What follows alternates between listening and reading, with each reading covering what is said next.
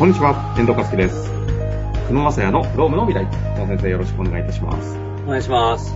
さあ、ということでね、次回、前回からですかね、前回から続きまして、質問者がですね、えー3時間のセミナーをちょっと話してほしいというテーマだったので、15分じゃ当然できなかったのでね、今日も引き続きいきたいと思いますが、まあ、簡単に言うと、労働集約型ビジネスにおいて、どのように労働法、労働時間とか、労有給休暇とかをデザインしていくのかというテーマでやっていきたいと思うんですが、前回のね、少しこう、全体像ですか、労働集約型ビジネスの概念論的なところを簡単にダイジェストお願いできないでしょうか？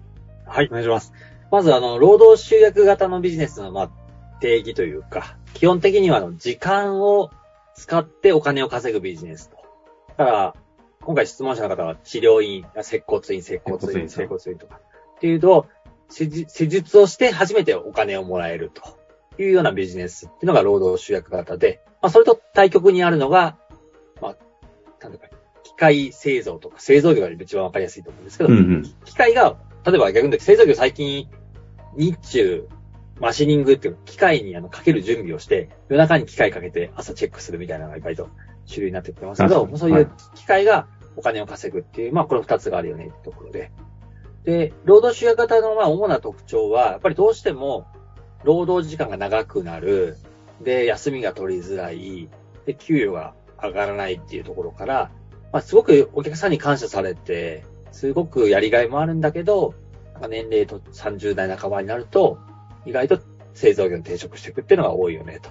うんうんうん。で、そこは前回させてもらって。で、ここでのポイント何になるのって、やっぱり、労働時間、あえて計測することが大事だよってことをすごく一丁目一番地がね、労働時間の管理だというね、一番やりたくないことを一丁目一番地に置いてましたよね。そうですね。で、結局、お時間使ってお金稼いでるわけなんで、だからその時間。使った結果、いくら稼いでるかをとにかく計算しろと。で、これを店舗ごと、で、時間帯ごととか、あとメニューごとが大事だよって話を前回させてもらって。はい。はいで、そうすると、やっぱり儲かってるメニューをとにかく、せっかくお客さん来たのに、安い、もう、人気もない、儲からないメニューを売れば、時間だけ無駄に使ったことになるので、で、反対にやっぱり、治療院なんかで言うとメニューが多すぎるよって前回させてもらったんだけど、なんでメニューが多いとダメかっていうと、従業員に教える時間がさらに増えるし、逆に言うと、どのメニューを、が売りかも決まらないから、お客さんも迷っちゃってまた時間がかかるし。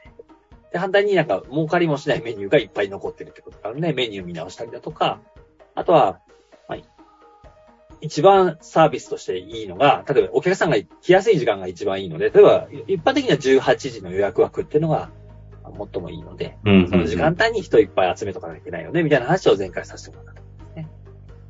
で、それを前提としたときに、じゃあ具体的にですよ、その、どっちから行きましょうかね。有給休暇、残業の方がいいのかな一般的にはまず残業ですかそうですね。うん残業をどのように管理していくのか。このあたりのじ、まあ、時間、労働時間の管理のところですかね。どう提案されてるんですか？あの、まあ、これは企業のフェーズにもよるんですけど、基本的には、労働集約型のところは、固定残業っていうのを、割と僕は入れてた方がいいかなと思ってますあね。、そうなんですね。うんうん。例えば、160時間月額、あの、所定労働時間で働けますと。これ残業ついてない状態で、で、まあ、あんまり、私は乗せす、固定残業増やさない方がいいと思ってはいますけど、例えばさ30時間固定残業入れますと。うんうん。そうすると190時間働けますよね。で、治療院をややっちゃいがちなのが、それで200時間、300時間働きよう、250時間働かせようとしちゃうんですけど、意地でも固定残業入れたらその時間内で終わるっていう努力するんですよ。意地でも？意地でも。で、その190時間使って売り上げいくら上げてほしいかを決めるんです。おー、先に。先に。そうすると絶対経営合うはずなんで、まあ確かに計算上はね、まず。そうなんです。で、で、まあ、計測していくじゃないですか。まあ、多分たまにやっぱり100、200時間とか働いちゃう時あるんで、10時間はちゃんとお金払うと。で結構業界的に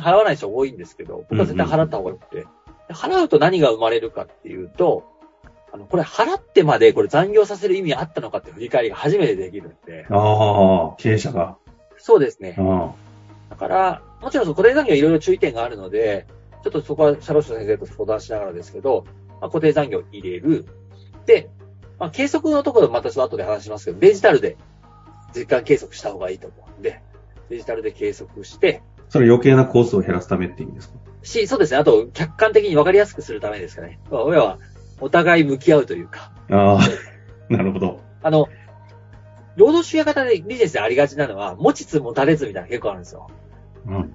あ、経営側と労働者側が。そう、なんか、と、こう、なるほどね。うん。なんとかわかりますよ、あうの、んうん。こう、頑張ってくれてるし、な長く働いてるから、まあ、お互い細かい労働集約のことは言うのやめようみたいな、そういう紳士協定みたいなのを一旦、やっぱり経営的には捨てなきゃいけなくて。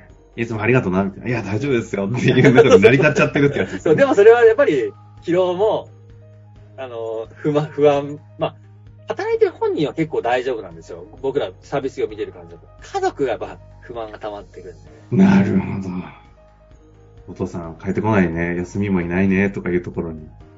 そうですね。ああだからやっぱり、お互いデジタルで、この時間に託国して、この時間に。現実を向き合うためのデジタルツールとして残業時間を管理すると。そうです。はい。で、190、まあ、160時間、プラス、ただ固定残業。まあ、20で言ったら180だと思うんですけど、180で、目標の売り上げ稼げたのか、稼げなかったのかっていう、稼げなかったとすると、これこれでまた考えがちなのが本人が悪いって話になるんだけど、やっぱり仕組みが悪いんで、どうしたら稼げるかっていう教育とか、集客とか、やり方っていうのを見直していくと、生産性も上がるし、その、未払い残業の問題も解決されるじゃないですか。うんうんこれを意外とやらずにしてるところが多いので、とにかく僕はこれやった方がいいよと。で、ただ、とはいえ、いきなり、お金生産し始めると怖いんで、経営者の方。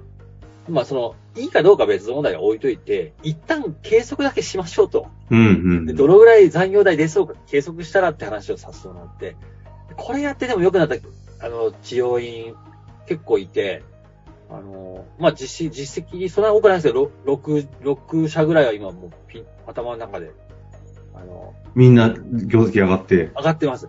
あの、へ時間計って、で何より安心して経営ができるようになったっていうところと、あとさっきの持ちつ持たれつがなくなるんで、うんうん。い言いたいことちゃんと言えるようになった。や見えない不満不平みたいなのが溜まってたものがちゃんとなくなってくるんですかね。出すことによって。そうですね。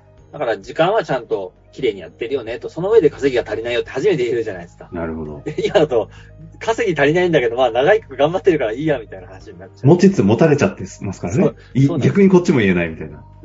うんえ、ちなみになんですけど、それで言うと、まあ今、整骨院の、ね、方からのご質問なんで、そうやって実際に実態としても実績上がってる、経営の業績、業績上がってるところもあるって話しましたけど、これ、やっぱ、ご質問者の通り、労働集約型ビジネスっていう意味においては、例えば、なんだ、歯科医院だったり、まあクリニック系のところもそうだし、社労士事務所、税理士。社労士系もそうですね。御社そうですよね。修行系なんて全部そうじゃないですか。事業はもう超労働集約。超労働集約ですからね。うんまあ、て考えていくと、どうなんですか？ちょっと業界をまたいだ、お違う業種、業界の労働集約型も、やっぱりこの時間計測によって業績変わっていくっていうのは、いや、全く一緒だと思いますけどね。うん、まあ、そ、きっと今のロジックだと、整骨院だけのわけがないですよね。あの、社労士事務所全く一緒ですよ。あの、ちょっと正直同業者の人には悪いんですけど、やってない事務所多いなと思うんですけど、それってでも面白いですよね。それをなりわいにしてるけど、やってないって。やってない。お客さんごとの売り、労働生産、要は、顧問先5万円もらってる先が、これ10時間でやってるのか、5時間でやってるかによってお客さんごとに全然違うじゃないですか。うん。その分析データを持ってないっていう事務所結構ありますよ。それ、逆に言ったら、普通持ってないんじゃないですか。うんでも確かに、整骨院の話聞いてたら、やらなきゃ当たり前じゃんって思うのに、自社になった瞬間にやってないですね。そう、だから売上例えば給与計算っていうメニューがあって、これに対して何時間の労働投入してるのか、社会保険手続きに何時間の労働投入してるのか。で、あの、例えば相談顧問ってあるんですよ。で、労働投入少ないんです、実際は。でも、この商品伸ばせるかっていうと、社労士務所伸ばせないんですね。なんでかっていうと、教育コストとセンスがいるので、あ。んまり伸びないんですよね、この業務って。うんだから、だから、一人事務所の先生とかここ得意としてるんですけなるほどね。いやもうカリスマ的にそこだけ稼げちゃうというか。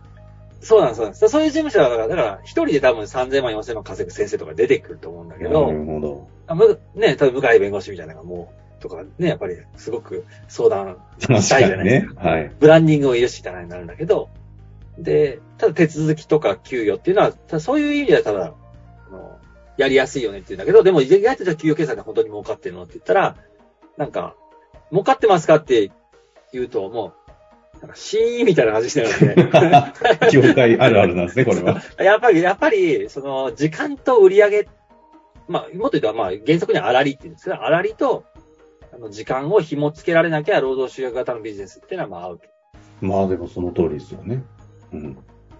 そんな中でちょっとまた話を戻りまして、時間管理の話になりましたけど、まあなのでデジタルツール使ってしっかりと管理する云々ありましたが、え、ここまで来たんで一回、ちょっと有給休暇はね、これまた次回行かなきゃ無理かなと思うんですけど、時間管理を労働集約型ビジネスがする上で、具体的にこのツール使ったらいいよみたいな話とかできたりするもんですか？そうですね。私たちは、あの、キングオブタイムっていうのを、おーはいはい。まあ、いろんな多分メ商ーカー品名出ましたね。商品あの、まあ、とにかくデジタルがいいよっていう話と、あと、まあ、規模が大きいところだと、あの、奉行、奉行シリーズ。あ、奉行シリーズね。とか使ってやって、まあ、この二つで大体。ただ、これちょっとあの、別に他の勤怠ツールが悪いっていうかじゃなくて、これもさっきのメニューの話なんですけど、うんうん。ツールが増えると、社内教社内教育の時間が増えるんで、確かに。だからこれは、社労士事務所の生産性を上げるための、あの、論論にも大きいかなとは思いますけど、ただ。この厳選した結果、この二つはすごくいいなと思ってて、奉行シリーズとキングオブタイム。タイプ。はい。うーん。で、まあそこ、そうですね、それを入れつつ、でもポイントね、勤怠めちゃくちゃあるんですよ。あ、全然これからまだ。これからもうあの、例えばですけど、治療院業界とかだと、うん。まずあの、何？自分たちが今やってるモデルを、とにかく勤怠に計測してほしいと思うじゃないですか。でそれが結構やっぱ間違いだよって話をさせてもらってて、ほうほうほうほう。え、ど、ど、どういうことですか？例えばですけど、あの、朝9時から始まりますと。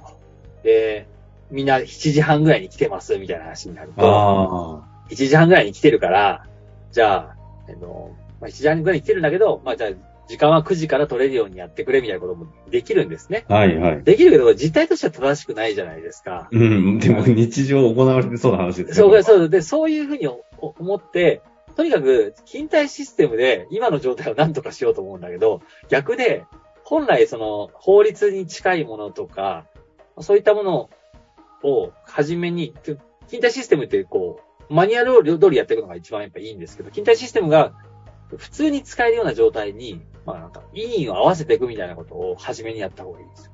はあ、はあはあはあ、え、今のでいくと具体的にどういうことですか ?7 時半とかもやめさせて9時にちゃんと。例えば、えっと、オペレーションとして、あの、えっと9時からだったら、8時45分までに出社してくださいね、みたいな感じで、で、15分はもう残業つけちゃうとか。そういうふうに決めを作るんですね。うん。で、そうするとなんかお互い分かりやすいじゃないですか。で、どこにルール設定してといいと思うんですけど、で、15分のところから計測しますね、みたいな感じで、法律に近づけて、システムを自然に近づけてみたいなことを一個一個やっていくんです。で、うん、うん、うん。例えばもう一個あるのは、勤怠システムの置く場所とかも決めるんですね。で、お、細か。はい、置く場所。例えば着替えが労働時間がどうかって一旦ちょっと置いといて、うんた。だでも治療院の着替えなんて、特に男性なんかそうなんですけど、着て、まあ、白衣羽織るだけなんですね。これ別にまあ労働時間でも、労働時間がなくてもそんなに体制に影響ないと思うんですけど、ただ、あの、曖昧な会社とかだと、なんかその入り口に勤怠が置いてあってピッて押してからダラダラダラ喋ったりするんで、出。社して着替えて、ある部屋に入る瞬間に業務スタートだよみたいな感じで、ああ置く場所決めるんですよはあ。さすが社労士、実務やってるだけあって、細部のイメージすごいですね。人の流れに合わせて勤怠を押して、業務に入ってはいババってやって、で、出た瞬間にもすぐに業務辞めてるってことになれば、かなりそのグレーな労働時間も減っていくじゃないですか。こういうことやらずにシステムだけ入れちゃうと、結構なんか未払いの労働、未払い残業って思われるような時間が出てきたりしちゃうんで。いや、明らかにそれ、雑談だろうみたいな時間からもうカウント30分、朝実はされててみたいなことが平気で起きちゃうわけですね。そうです。で、それをなんとかもう、こいつらは遊んでるから、よく、これ会話なんですよ。こういう経営者と会話で、ここは消してくれとか。で、であの、次の締めで消したりするんだけど、お互いなんかモヤモヤするんで、いやそうじゃないよと。それだったら、もうなんならもう30分前に来てほしいなら、30分前に来いと。で、こういう仕事をやれっていうふうに決めて、そこから労働時間継続するとか、そういうことをきっちり決めていくんですね。で、なるほど。それは従業員からいただいている時間なので、その時間を使って、これだけの売り上げを決める、やるって決めれば、必ずうまくいくのでだ。からそうですね。あの、前週の、その冒頭の基本的な経営の考え方を組んだ上で、その近代システムを入れないと、あの、ここが調整おかしくなりますけど、それがあった上でちゃんと、どれだけ働いてほしいか、前回、今回で言うなら190なら190の中で、それを管理して、ルール化して、やってもらうと。そうです、そうです。いやー、実務ですね。実務です、リアルですね大事ですね。リアルですね。ですよ。だって実務がね、その概念を作り上げてるわけですからね。いやさて、そんなことを言いながらね、あの、労働時間の管理、どうするか、あの、キングオブタイムと奉行シリーズって名前まで出てしまいましたけど、他のシリーズがね、決していい悪いの話ではなくて、あの、推奨として、あの、久野先生が今の時点で言っているということで受け止めてもらえればなと思うんですが、さらにじゃあこうなってくると、有給をね、労働集約型ビジネスどうやって扱うのか、ちょっとしていかなきゃいけませんので、次週は有給行きましょうかね。お願いします。これ、ひ一つなんかキーワードってあったりしますか？有給を考える上でも。やっぱり有給はですね、なんかあの、感情のコントロールだよっていう話ですね。ああ、もう全然わかんないんでね。このキーワードだけ置いて、来週やりましょうかね。次。回、はい。有給休暇のは、感情のコントロールが大事。はい。ありがとう楽しみにしていただけたらと思います。ありがとうございました。ございました。